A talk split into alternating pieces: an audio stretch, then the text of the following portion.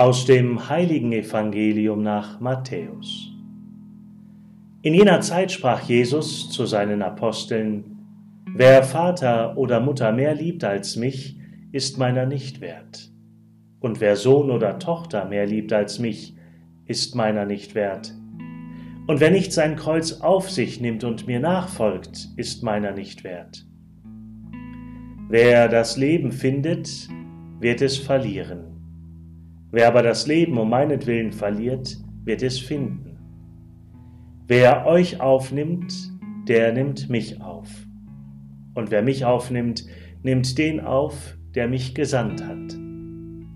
Wer einen Propheten aufnimmt, weil es ein Prophet ist, wird den Lohn eines Propheten erhalten.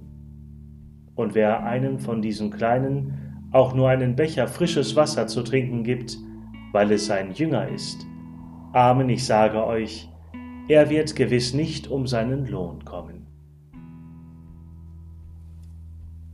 Evangelium, frohe Botschaft unseres Herrn Jesus Christus. Aus dem Matthäusevangelium, Kapitel 10, Vers 37 bis 42.